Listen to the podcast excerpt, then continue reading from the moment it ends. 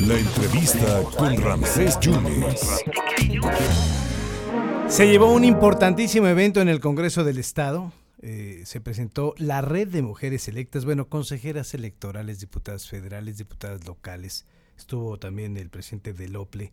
Es un evento extraordinario. Estuvo también la, eh, la del Tribunal Electoral del Poder Judicial de la Federación, Eva Barrientos, la doctora. Estuvo, obviamente, la presidenta de la Cámara. Estuvo Tania Celina, consejera también del Tribunal. Eh, le comentaban, ¿no? De la maestra Norma Irene. Eh, la, diputada Topete, también la maestra Marilena Orantes. Bueno, quien dio la bienvenida es la presidenta de, Equidad de Género del Congreso aquí del Estado, Maribel eh, Ramírez, que está en la línea telefónica. Está Amalia García, que también diputada federal. Diputada, ¿cómo les fue en este evento? ¿Cómo está? Hola, ¿qué tal, estimado querido Ramsés, amigo? Habla tu amiga diputada Maribel Ramírez Topete. Pues estamos muy contentos. El día de hoy presentamos la red de mujeres electas y también pues tuvimos que representar eh, eh, eh, presentar el protocolo de violencia política en razón de género y pues eso ha sido un avance significativo, fue un evento muy emotivo en la que nos dimos cita pues todos los actores pues bueno de los cuales somos responsables de velar porque haya espacios libres de violencia y tuvimos pues una invitada muy especial que es la diputada Amalia García, que quién mejor que ella que ha sido gobernadora de su hermoso Zacatecas y que pues está aquí contándonos su historia y de qué manera ha abierto brecha a más mujeres. Te la, te la paso, querido Ramsés. Un gusto saludarte desde el Congreso del Estado de Veracruz. Diputada, muchas gracias, Maribel, por este gesto que tienes con nosotros y además es un placer platicar con quien fue la primera gobernadora de Zacatecas una mujer con una Un gusto saludarlo, ya estoy aquí eh, con, el teléfono en la mano con muchísimo gusto, Diputada, muchísimas gracias. Hace 20 años cumplió usted un sueño, un sueño que se cristalizó al ser gobernadora de Zacatecas. En realidad yo le voy a decir, no me proponía ser gobernadora, me proponía contribuir desde sociedad civil y desde los espacios en los que estaba a ver cómo lográbamos mejorar y cambiar la vida de nuestro país. Y estar en espacios de gobierno también es un espacio fundamental y creo firmemente que estar en espacios de decisión permite que uno haga cosas, pero cuando no está ahí, en la sociedad civil hay mucho que hacer. Es decir, mexicanas y mexicanos, sobre todo en el caso de las mujeres, podemos construir una nueva sociedad. Quienes llegamos a cargos de elección popular, por supuesto, tenemos no solamente el compromiso, y en el caso mío, que formo parte de una generación y del movimiento feminista, la convicción y el deseo de una vida libre de violencia, de una vida mejor.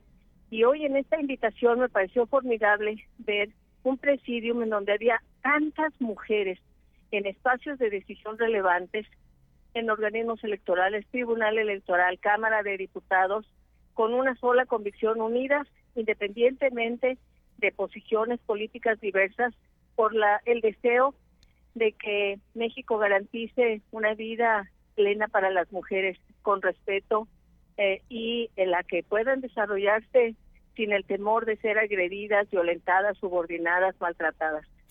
¿Cómo erradicar, diputada, eh, este eh, flagelo tan espeluznante, casi 300 feminicidios en seis meses?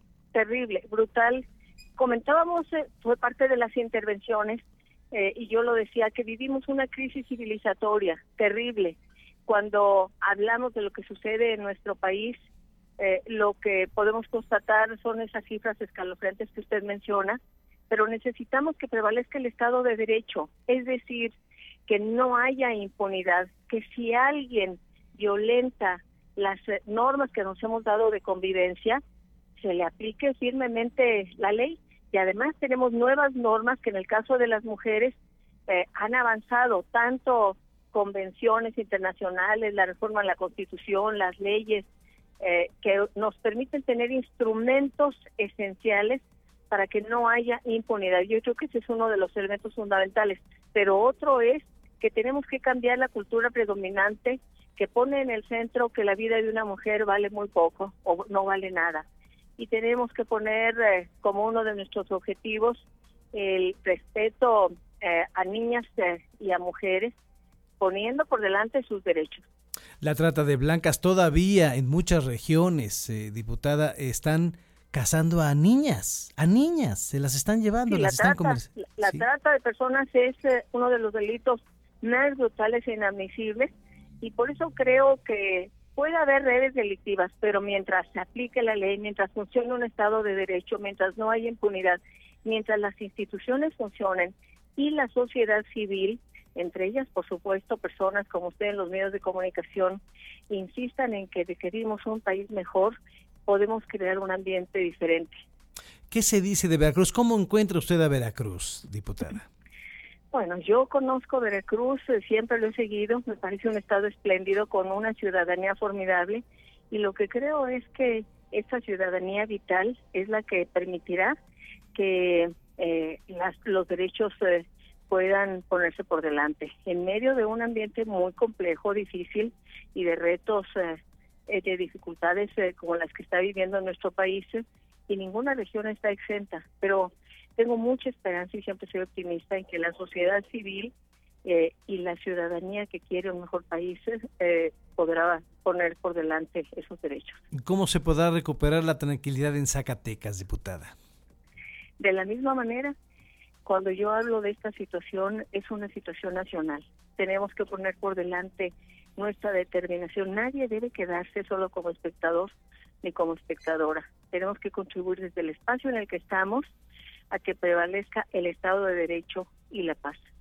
¿Cómo erradicar la envidia de los hombres, eh, eh, la superación, eh, el permitir que la mujer esté de la mano y se superen día con día y llegar a, pues, a dirigir un estado como usted lo hizo en Zacatecas o dirigir incluso a un país?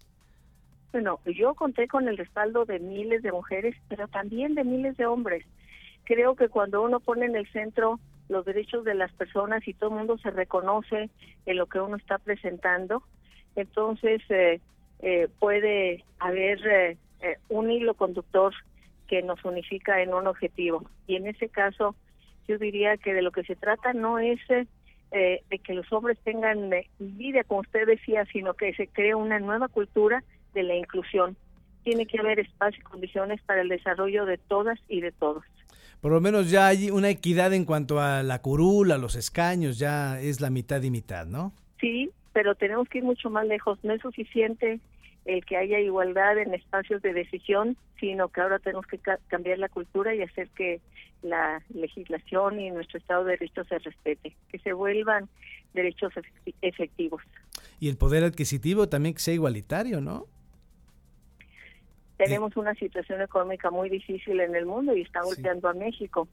Entonces lo que requerimos es que haya las condiciones para autonomía económica.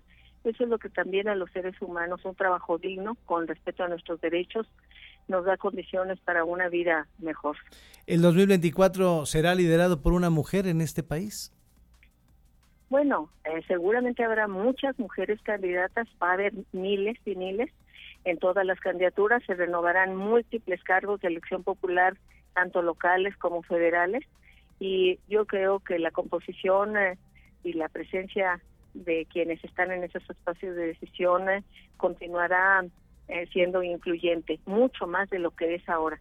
Eh, y las candidaturas en todos los cargos, incluyendo presidencia de la República, seguramente que incluirán a muchas mujeres. Amalia García está preparada para dirigir este país.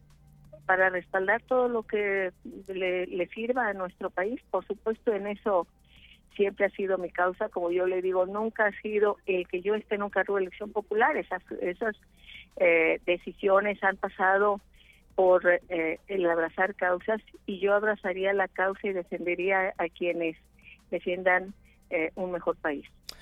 Gracias por su generosidad, mi reconocimiento de siempre, diputada. Muchísimas gracias por Al estar aquí. ¿eh? Un saludo, muchas gracias. Y bienvenida, saludos. bienvenida aquí a Ah. la capital del estado, Amalia García, diputada federal, y aquí estuvo presentando. Gracias a Maribel también, presidente de la, de la Comisión de Equidad de Género del Congreso de Veracruz, eh, presentó su conferencia Feminismo, perdón, Feminismo y la Socialdemocracia. Amalia García, primer gobernadora de Zacatecas, primer gobernadora del estado de Zacatecas aquí en tierras veracruzanas.